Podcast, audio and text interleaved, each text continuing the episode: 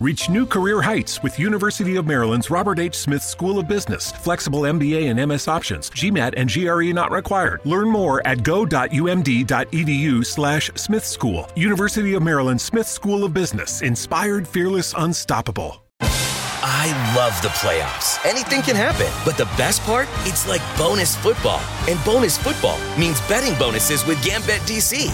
For a limited time, get up to a 57% multi sport parlay boost on the Gambit DC app, online, or at any Gambit DC retail location throughout the district. It's the most exciting time to be a fan. So make your play and get the home field advantage with Gambit DC. Limited time offer, terms and conditions apply. Please buy responsibly. Bienvenidos a Sport Movement Podcast, el mejor lugar para informarte sobre tus deportes favoritos.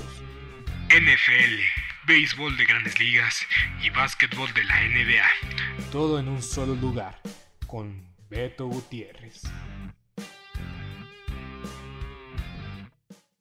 ¿Te preocupas por tu familia? Entonces, ¿por qué darles solo huevos ordinarios cuando pueden disfrutar de lo mejor? Eggland's Best, los únicos huevos con ese delicioso sabor fresco de granja, además de la mejor nutrición, como 6 veces más vitamina D, 10 veces más vitamina E y 25% menos de grasa saturada que los huevos regulares, además de muchos otros nutrientes importantes. Así que, dales los mejores huevos. Eggland's Best, mejor sabor, mejor nutrición, mejores huevos.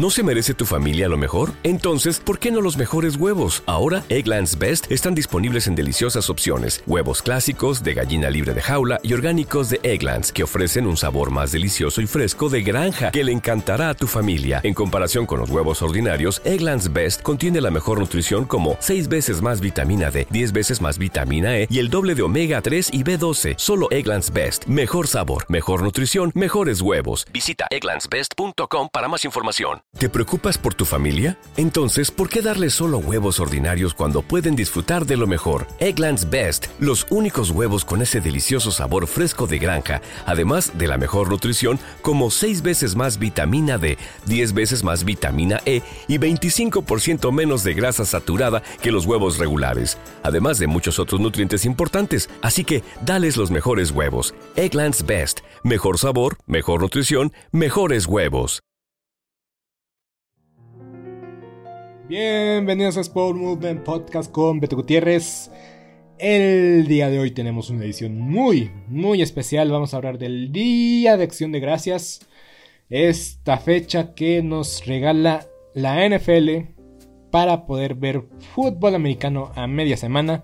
Para ver a los Vaqueros de Dallas, a los Leones de Detroit y un partido especial en domingo por la noche pero vamos a analizar los partidos, la historia del Día de Acción de Gracias, la historia de los juegos del Día de Acción de Gracias y un top 10 muy, muy, pero muy especial. El primer top 10 es por Movement Podcast. Los momentos más destacados del Día de Acción de Gracias, los momentos más memorables y que siempre van a estar ahí para que nosotros los aficionados, para que nosotros siempre los recordemos y tengamos en nuestra memoria estas actuaciones especiales en un día especial como es el Día de Acción de Gracias. Pero voy a decir de forma muy breve, muy concisa, la historia del Día de Acción de Gracias. En el siglo XVIII, en el siglo XVIII, cuenta la leyenda que los colonizadores, la gente que vivía en las colonias, o conquistadores también se les, se les refiere así. En la época de otoño, en esta época del año,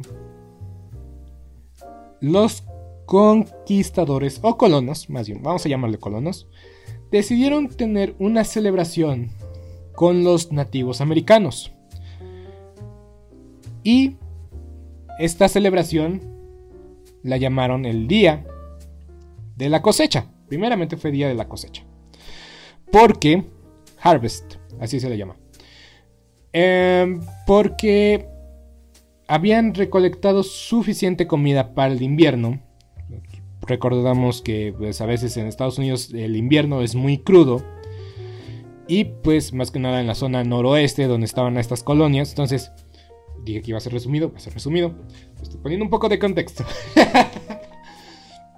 Entonces, em, entonces se reunieron los colonos, se reunieron con los nativos americanos y se, ahora, sí, que todos lo recolectaron, eh, lo ofrecieron en un banquete que duró tres días.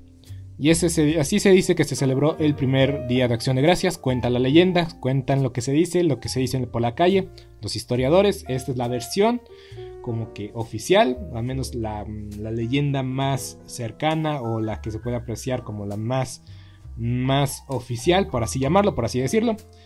Entonces, eso fue en el siglo XVIII. En el próximo eh, siglo, en el siglo XIX, eh, después de la guerra civil, una, eh, una revista pidió que hubiera una celebración para unir al pueblo americano, porque quedó devastado Estados Unidos después de esta guerra civil, los del norte contra el sur, y Abraham Lincoln, el presidente en ese entonces, eh, pues vio la oportunidad, era necesario unir a Estados Unidos y unirlo a través de una celebración, de una fiesta.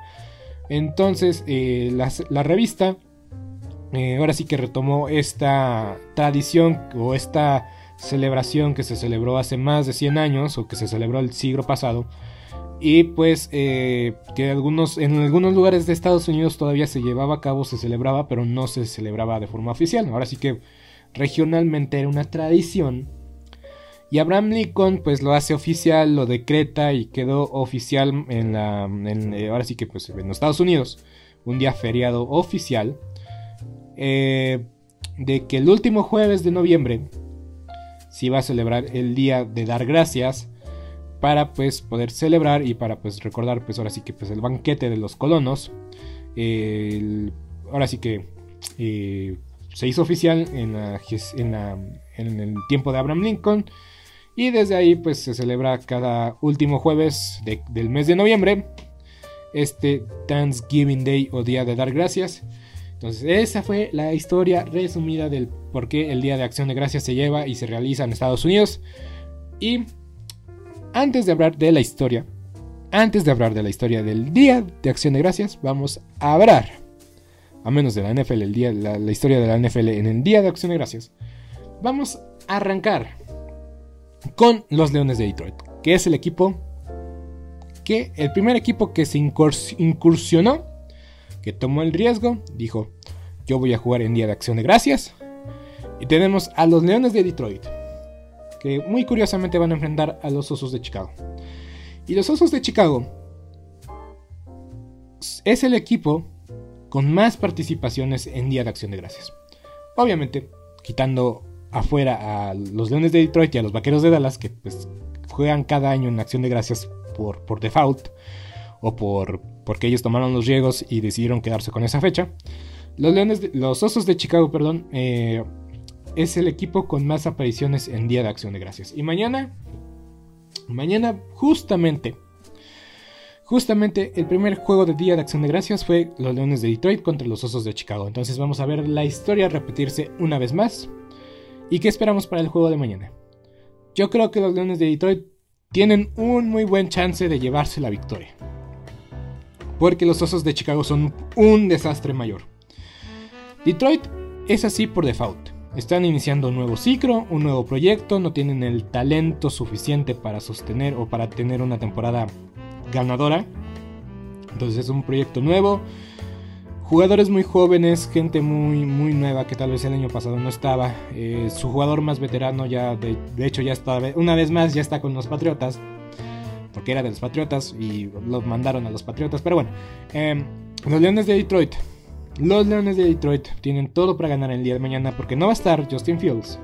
Va a estar Andy Dalton para los Osos de Chicago. Los Osos de Chicago ya no tienen a Khalil Mack el resto de la temporada. Posiblemente van a despedir a Matt Nagy. Si no, lo si no lo despiden el viernes, lo van a despedir al final de la temporada. Para mí ya da igual si lo despiden el viernes o lo, dan, lo despiden al final de la temporada. De que se va a ir, se va a ir. Y eh, pues, pues tiene todo Detroit para ganar. A pesar de que son los Osos de Chicago, es rival divisional los Leones solo pueden ganarle a rivales divisionales y los Leones y los Osos de Chicago en verdad que son que son el rival más a modo que tienen para ganar los Leones de Detroit, como lo dije en episodios anteriores. No va a ser fácil, no va a ser sencillo. Los Leones tendrán que pelear hasta el último segundo para ganar en esta temporada. Y no hay mejor oportunidad que contra los Osos de Chicago, que justamente iniciaron los Leones de Detroit jugando en Día de Acción de Gracias contra los Osos de Chicago. Pero muy bien, vámonos al siguiente partido. Los Vaqueros de Dallas, con, de Dallas contra los Raiders de Las Vegas. Ahorita Recientemente me llegó una notificación, una noticia de que CD Lamb va a entrenar este o, está entrenando este día. Deja la puerta medio abierta para que CD pueda participar en este encuentro. Y si juega, yo nada más quiero verlo jugar en la zona roja. No hay necesidad de exponerlo, no hay necesidad de que de que agrave su conmoción, porque salió conmocionado después de un fuertísimo golpe contra el piso el domingo pasado. Y ahora sí, que si logra pasar todos los protocolos, la verdad es que no creo que valga la pena eh, arriesgarlo contra los Raiders. Insisto, zona roja, zona segura, donde cualquier contrario contra el defensivo es básicamente interferencia de pase, más cuando estás jugando en casa.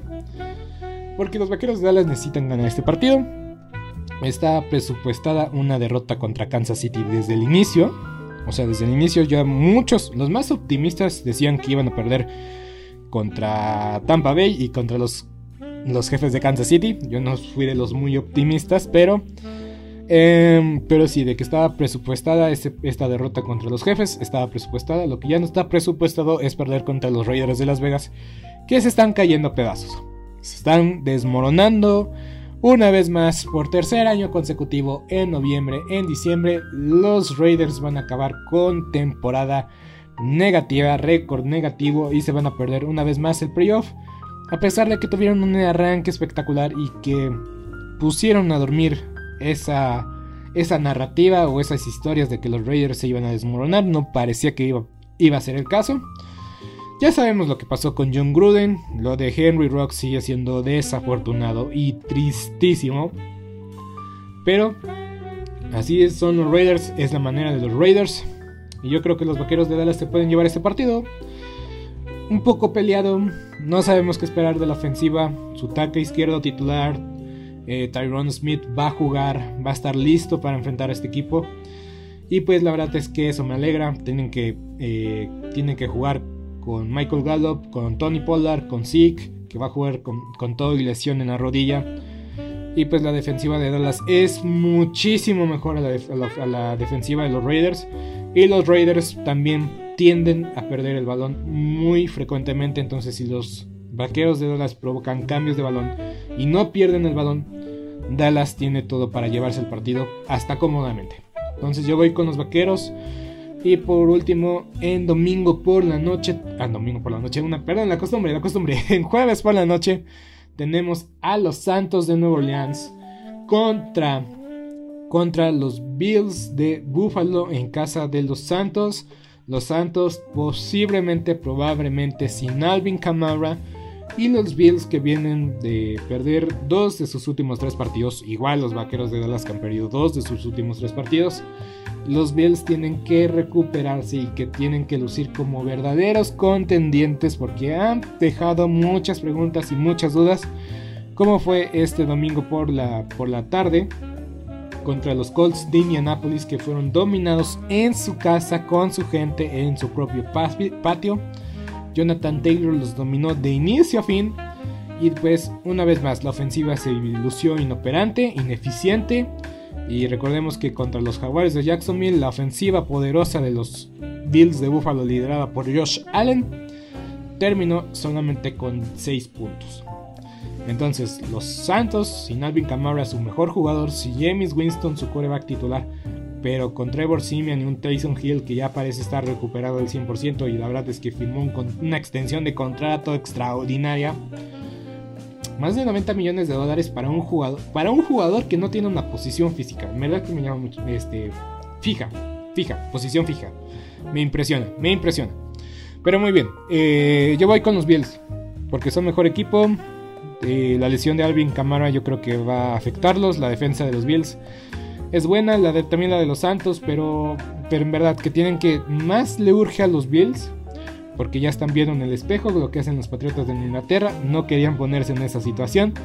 Entonces cada partido perdido por los Bills de Buffalo es una oportunidad para los Patriotas de Inglaterra y estos dos equipos no se han enfrentado en lo que, en lo que va de la temporada, los Bills y los Patriotas. Entonces va a estar muy interesante el cierre de, de esa división y va a ser un valor muy importante porque no es lo mismo jugar de local en la ronda del, del comodín que jugar de visitante en la ronda de comodín. Entonces yo creo que los Bills no quieren salir de casa, quieren aprovechar la oportunidad de es, que es jugar en su casa en enero, un ambiente y condiciones muy gélidas que van a incomodar a muchos equipos. Entonces el objetivo principal para los Bills de Buffalo es terminar como líderes de su división. Y de ahí ya veremos si les alcanza para llegar al Super Bowl. Pero muy bien, esos son todos los partidos del día de mañana, de, mañana, los juegos del Día de Acción de Gracias. Tres partidos, tres duelos muy interesantes, muy llamativos. Para ver el fútbol americano todo el día. Em, todos los partidos se podrán ver por Fox Sports. El partido de los Leones contra los Osos, exclusivo de Fox Sports. El de las 3 de la tarde, tarde Dallas contra, contra los Raiders. Pueden verlo también por Canal 9, TUDN y Fox Sports. Y el, el, juego de jueves por la noche, los Bills contra los Santos, pueden verlo por, eh, por Amazon Prime también. No lo había comentado, pero los jueves por la noche también pueden verlos por Amazon Prime. Sí. Si alguien ocupa, si alguien utiliza Amazon Prime, también están disponibles en esa plataforma. Pero también están disponibles para, para Fox Sports. Eh, muy bien, lo prometido es deuda. Ya hablé de la historia del, Día de Acción de Gracias, de la celebración, del, del, holiday, de cómo se le llama, cómo se le conoce. Pero vamos a irnos muy tendidos de la historia de la NFL en el Día de Acción de Gracias. Entonces, eh, quiero mencionar que el Día de Acción de Gracias es una fiesta muy americana, genuinamente americana, y por eso muchos americanos o muchas personas alrededor del mundo, se llega a comentar, se llega a escuchar, de que el Día de Acción de Gracias es incluso más grande para los estadounidenses que la misma Navidad. Y hasta cierto punto es una realidad. La Navidad es celebrada de diferentes formas, de diferentes maneras alrededor del mundo pero solamente se celebra el Día de Acción de Gracias en Estados Unidos. Entonces, por eso es una fiesta totalmente americana y que pues necesitaba el elemento más americano, al menos en el ámbito deportivo, que es el fútbol americano. El fútbol americano. Destaquemos lo siguiente. Antes de la NFL, también se jugaba fútbol americano colegial, en el Día de Acción de Gracias. Pero, pero, en 1934, un tal George A. Richards, dueño de una estación de radio, de radio en Detroit, tomó el riesgo de tomar el equipo de Ohio, llamado los Espartanos de Portsmouth, al mercado de Detroit. Esta ciudad, Portsmouth, es una ciudad muy chica, hasta cierto punto no tan relevante como Cleveland o Cincinnati, del mismo estado de Ohio. Entonces, como la NFL se estaba expandiendo, estaba creciendo en popularidad, en, asistencia, en equipos, en muchas cosas, este dueño, George A. Richards, se llevó a los espartanos y se los llevó a los, a Detroit y los rebautizó como Leones de Detroit. Ya existían los los, Tigres de Detroit, eh, equipo de, de, béisbol. Entonces, la popularidad de los Tigres de Detroit era demasiado. Era muy popular los Tigres de Detroit, el equipo de béisbol era muy popular, le iban bastante bien. Hans Greenberg era su estrella, futuro miembro del Salón de la Fama. Y pues, eh, pues sabían que, que, necesitaban algo para llamar la atención de la gente de Detroit, porque, porque los aficionados estaban metidos con los Tigres de Detroit durante la época de béisbol. Y pues solo chocaba el béisbol en los meses de septiembre y octubre con, con la NFL. Entonces se dieron cuenta de que necesitaban un atractivo para impulsar las ventas o para aprovechar la temporada baja o la temporada de que no había o no había béisbol, necesitaban un método, una publicidad, una, un, tomar un riesgo para llamar la atención de la gente. Entonces en 1934 los Leones de Detroit juegan el primer partido en el Día de Acción de Gracias. Pensando que iba a ser un fracaso, se tomaron el riesgo porque es la celebración o la fiesta o el fin de semana más extenso, más largo en Estados Unidos. Entonces, ese jueves, viernes, sábado y domingo son los días de descanso más grandes que tienen los, los estadounidenses. Y pues estamos en la época de la Gran Depresión y que también este pues ya era una era Estados Unidos este era Estados Unidos modernizando e industrializado y pues pues mucha gente trabajando en las fábricas de Detroit para para Ford se llama el estadio de Detroit se llama Ford Field por cierto. Entonces en 1934 toman el riesgo deciden jugar en, el día de acción de gracias contra los Osos de Chicago. Y también hicieron algo que también les provocó un éxito inesperado. El dueño, de dueño de los Leones de Detroit, dueño de una estación, tenía sus conectes, tenía sus, sus conocidos en la estación de NBC y decidieron también ellos tomar el riesgo. NBC decidió pasar el juego masivamente por radio a todas las estaciones de Estados Unidos. Entonces, llegaron al estadio más de 15.000 personas y el juego fue transmitido de forma nacional. Entonces tenemos el primer, la primera transmisión masiva de la NFL en 1934, en el Día de Acción de Gracias, y fue un éxito. Fue un éxito impresionante.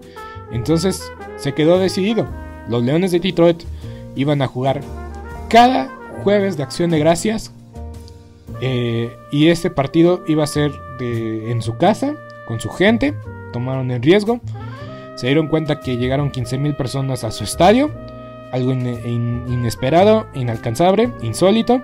E incluso de esas 15.000 personas, 15.000 personas entraron al partido. Se dice que fueron 25.000 personas y las tuvieron que regresar. No había capacidad para tanta gente que llegó. Y el partido fue transmitido de forma nacional por esta cadena de radio NBC. Recuerden, la NBC. Entonces, los Leones de Detroit jugaron, jugaron cinco años consecutivos el juego de Día de Acción de Gracias. Tuvieron una pausa de 5 años de 1939 a 1944, pero desde 1944 hasta el 2021, los Leones de Detroit no han parado de jugar en el Día de Acción de Gracias. Llevan Llevan, sin las matemáticas, no me fallan. Uy, sí me van a fallar las matemáticas. Pero llevan mucho, mucho tiempo jugando de forma consecutiva en Día de Acción de Gracias en Detroit. Y la verdad es que es una enorme tradición ver jugar a los Leones de Detroit. Yo personalmente, cuando salía de la escuela primaria o secundaria, Llegaba a mi casa, inmediatamente había la segunda mitad del partido de los Leones de Detroit. Y nunca les ha ido muy bien, cabe destacar. nunca le creo que recuerdo más.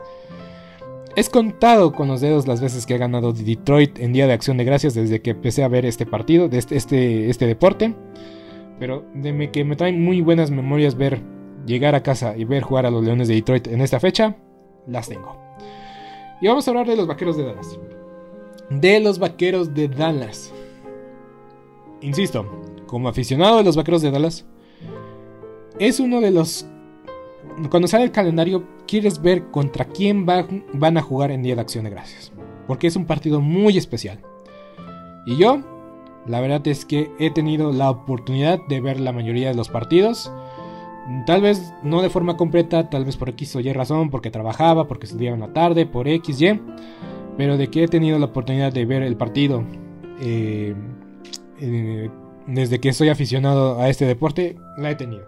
La he tenido. Y por eso para mí también es una fecha. Es una fecha especial.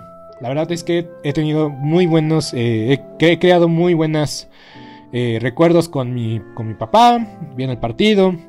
Eh, comiendo pizza, lanzando, lanzando el balón en lo que empieza el partido de los vaqueros, en la mañana, en la tarde, en el medio tiempo.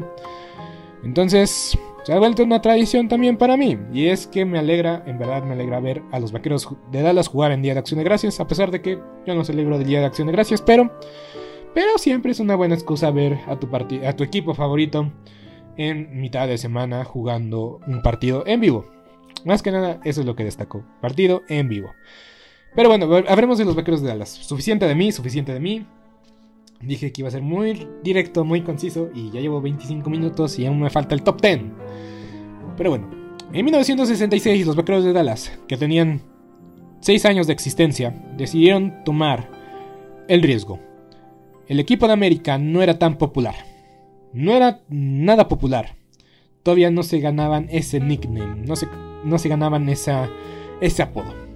Entonces, el gerente general, Tech Swarm, vio la oportunidad. Por cierto, no es el gerente general, es el, es el, era el dueño del equipo, era el dueño del equipo TechSram. Eh, ahora sí que me falló, me falló ahí la, la, nota. pero él vio la oportunidad y dijo, yo también me arriesgo. Si Detroit se arriesgó en su momento, yo me arriesgo. Los vaqueros de Dallas no eran, no eran ni la sombra de, popular que es ahorita. Porque ahorita, pues, que hagamos o no, los vaqueros de Dallas es popular en Estados Unidos, es popular en México y es popular alrededor del mundo. Pero en ese entonces apenas era una franquicia de 6 años, sus primeros años fueron espantosos, fueron horribles, ya estaban más cerca de ganar el Super Bowl, creo que ya también tuvieron ese juego contra los Green Bay Packers, que el, Ice Bowl y todo eso. Pero bueno, entonces los Vaqueros de Dallas eran conocidos como unos perdedores. Y tal vez todavía son perdedores. Pero ahora sí que tomaron la, la, oportunidad en el 66. La NFL abrió la oportunidad. Eh, Tex Graham eh, decidió tomar eh, la oportunidad. Dijo yo me rifo. Mismas condiciones que Detroit. Si funciona, yo pido esta fecha fija. Yo pido que seamos local siempre.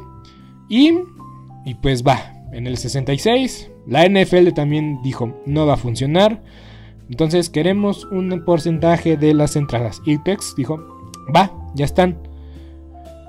80 mil personas asistieron.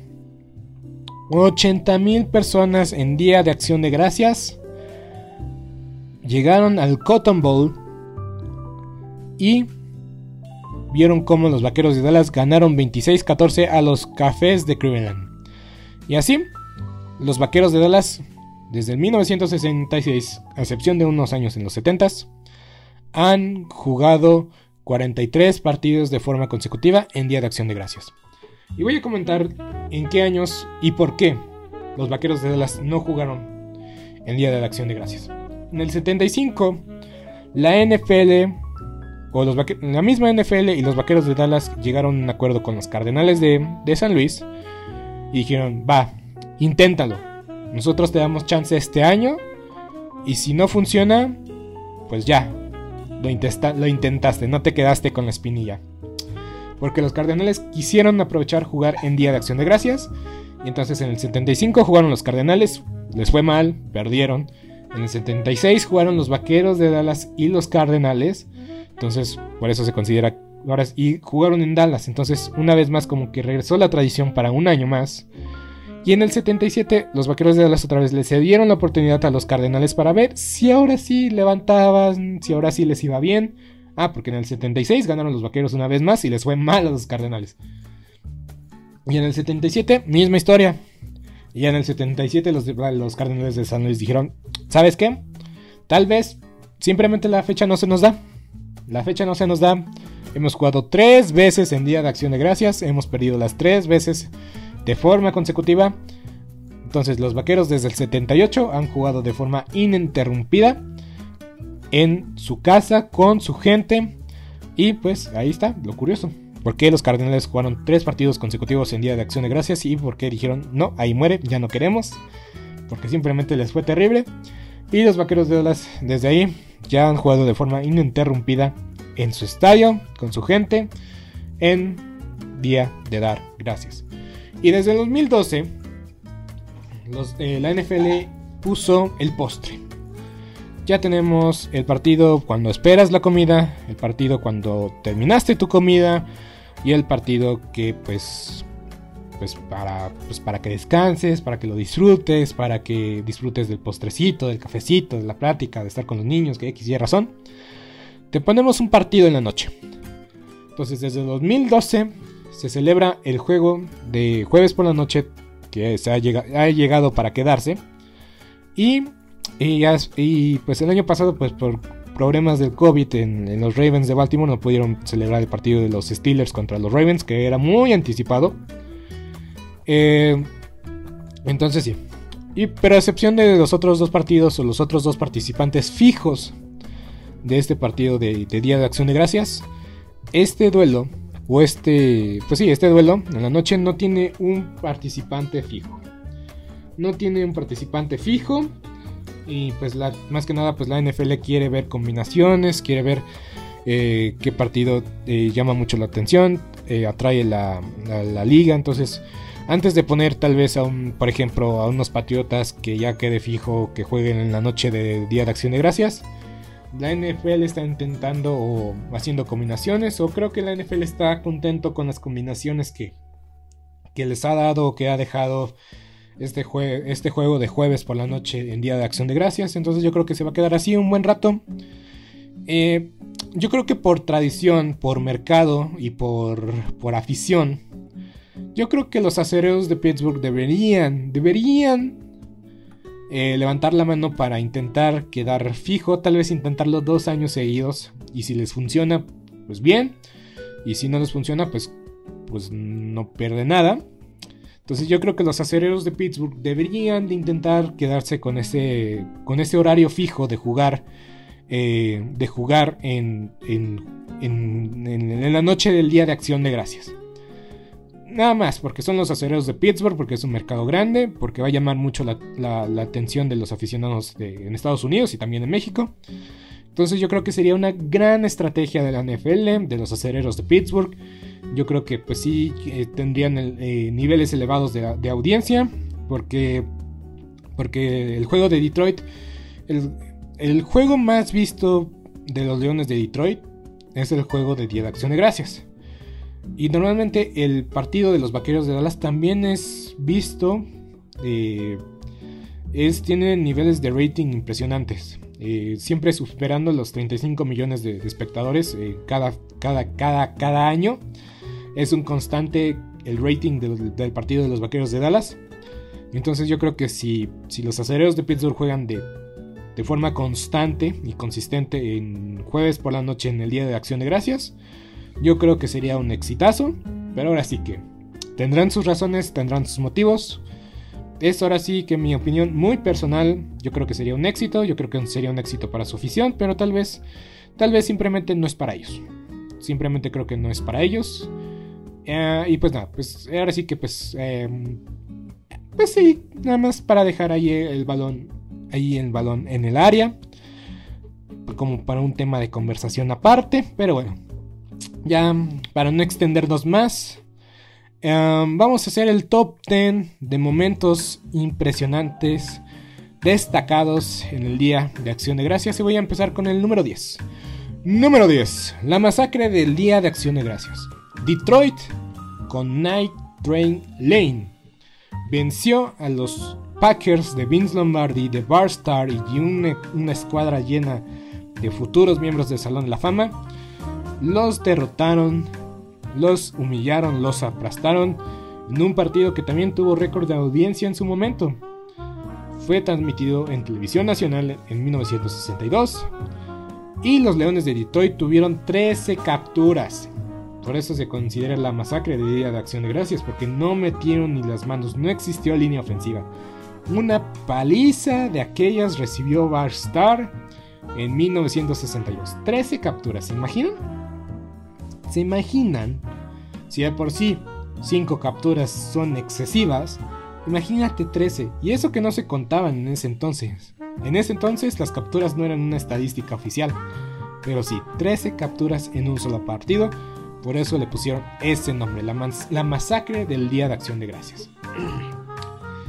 Número 9, tenemos a Lawrence Taylor. Lawrence Taylor, el linebacker de los, de los gigantes de Nueva York, tuvo un partido, tuvo medio partido excepcional. Posiblemente uno de los mejores partidos por parte de un defensivo. A menos la mitad, mejor mitad de un defensivo en la NFL. ¿Por qué nada más la mitad? Porque no jugó los primeros dos cuartos. Sufrió una lesión en la rodilla, descansó o no lo metieron durante la primera mitad para que pues eh, se recuperaba. Y vaya que se recuperó. Lawrence Taylor terminó el partido con una captura, con un balón suelto forzado, una intercepción y una anotación. Todo esto en la segunda mitad. Increíble, increíble lo de Lawrence Taylor en 1982. Dominó la segunda mitad y por eso, y por mucho más, muchos consideran que Lawrence Taylor es el jugador defensivo más, o el jugador defensivo más importante de la NFL.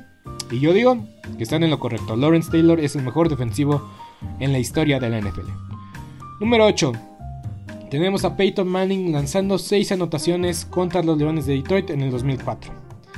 Peyton Manning empató el récord y el récord de la NFL actualmente son 7 touchdowns en un solo, en un solo juego. 8 creo que serían una locura, pero no estaría... Es que 8, anotaciones son, es, es excesivo, es excesivo. Entonces, Peyton Manning, 6 anotaciones en un solo juego en el 2004 contra los Leones de Detroit. El Sheriff no se pudo quedar sin su momento en Día de Acción de Gracias. Número 7 tenemos a O.J. Simpson. Juice Simpson tuvo un partido destacado en 1976 cuando impuso un récord de, de, yardas por tierra en un solo, en juego.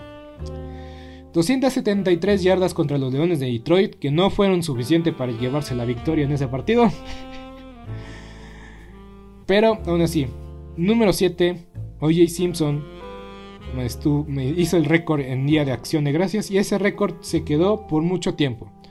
Tuvo que llegar Adrian Peterson eh, para correr más de 293 yardas en un solo encuentro, pero aún así, ese récord de OJ Simpson, estuvo mucho tiempo. Yo también espero Espero que el récord de Adrian Peterson esté también por mucho tiempo. Número 6. Tenemos la maravilla de un solo juego, Leon Longley. En 1974, el sustituto de Roger Staubach llevó a la victoria a los vaqueros de Dallas contra unos Redskins que venían bien, que venían recio, que iban por todo y que vieron la oportunidad cuando no tenían a su mariscal de campo titular.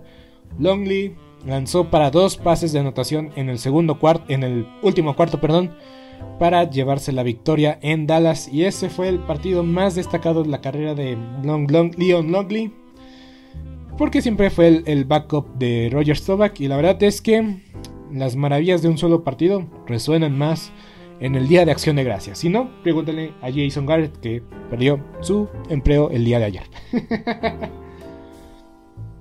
Número 5 tenemos a Barry, Sanders en 1997. Es para, corrió para 167 yardas y 3 anotaciones. Barry Legend tuvo un partido fenomenal de los mejores de su carrera. Y pues un motivo de celebración porque los Leones de Detroit, insisto, es la primera, bueno, es la segunda vez en esta lista que, que hablamos bien de los Leones de Detroit o que le va bien a un jugador de los Leones de Detroit. 167 yardas, 3 anotaciones, el jugador más valioso de ese partido, Barry Sanders, la leyenda de los Leones de Detroit. Número 4. El horrible, terrible, pero al mismo tiempo legendario y fascinante Bot Fumble de Mark Sánchez en el 2012. Posiblemente la peor jugada en la historia de la NFL. O, o debe estar considerada de las peores jugadas en la historia de la NFL. Lamentablemente, eh, no voy a decir que es nuestro compatriota porque no lo es, pero nuestro, nuestro querido Mark Sánchez con sangre latina, sangre mexicana, tuvo el peor momento de su carrera en el año 2012 cuando corrió hacia el trasero de su, su liniero ofensivo y ese trasero provocó un balón suelto. En verdad que no estoy exagerando, que no estoy mintiendo. Búsquenlo, Bot Fumble. Es una jugada fascinante, horripilante y terrible, pero sí, siempre serán recordados. El Bob Fumble de Mark Sánchez en el 2012 y una fatalidad, una camalidad. Y sí, los Jets no se han recuperado de esa jugada. Y ya van casi. El bot fumble ya va para 10 años. ¿En qué momento pasó tanto? Me acabo de dar cuenta de eso. Bueno. Número 3. Jerome Bettis pidió cruz. Jerome Bettis pidió cruz. Y todos lo escuchamos, lo escuchamos claramente. 1998, juego de los acereros contra los Leones de Detroit. Se va a tiempo extra. En el volado, Jerome Bettis, el capitán del equipo, el boss, pidió cruz. El árbitro escuchó lo que quiso y pensó que Bettis pidió cara. En el volado, cayó cara. El árbitro escuchó a Jerome Bettis decir cara. Cuando claramente se escuchó en el mismo micrófono del árbitro de que pidió cruz. Y los Leones de Detroit ganaron el volado. no, sé si decir que Jerome Bettis pidió. Más bien Pittsburgh pidió. Más bien Pittsburgh perdió el volado. Detroit no lo ganó. y pues el árbitro, el error del árbitro es recordado y siempre será recordado porque fue clarísimo que Jerome Bettis pidió cruz. Y los Leones de Detroit hicieron lo que tenían que hacer. Avanzaron su ofensiva hasta un gol de campo que los puso a las sendas del triunfo. Convirtieron en gol de campo y los Leones de Detroit se llevaron ese encuentro del Día de Acción de Gracias inmerecidamente porque fue clarísimo de que Jerome Bettis pidió cruz. Y sí, los acereros de Pittsburgh perdieron, perdieron contra los Leones de Detroit. Este año no perdieron contra los Leones de Detroit, pero vaya que ese empate fue costosísimo. Número 2. Randy Moss. Randy Moss. Tres anotaciones en tan solo tres atrapadas y 163 yardas. 163 yardas en tres atrapadas. ¿Quieren saber cuál es el promedio? 54 yardas por recepción. 54 yardas por recepción. Así de dominante fue Randy Moss. Nada más necesito, eso. Y los vaqueros de Dallas fueron aplastados en casa en el año 1998. También lo de Jerome Bettis pasó en el 98.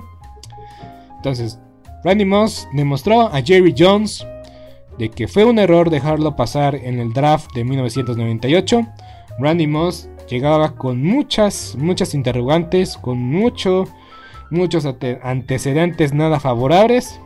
Y así, y así se rifó. Y así demostró Randy Moss de que tenía todo para convertirse en un miembro del Salón de la Fama. Y así fue. Randy Moss está en el, Salón de la Fama.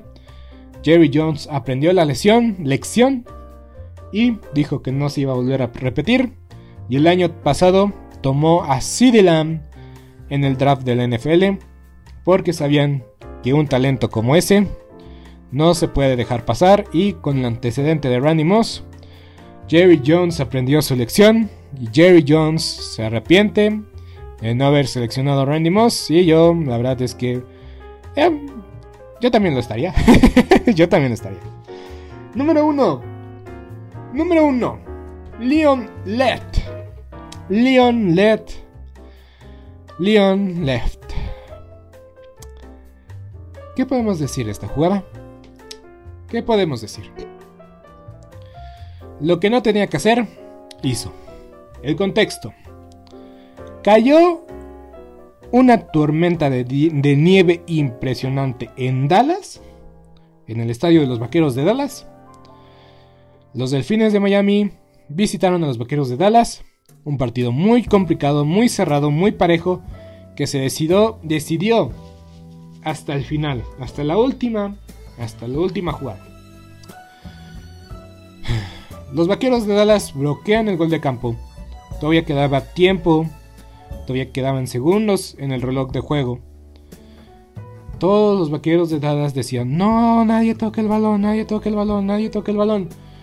Llega Leon Left, como gordito en tobogán, como niño en la nieve, literal casi casi haciendo ángeles de nieve sobre, sobre el terreno de los vaqueros de Dallas, llega embalado, llega hecho la mecha y toca el balón Literal, le ganó su instinto defensivo. Porque si ves el balón libre, tienes que lanzarte sobre el balón.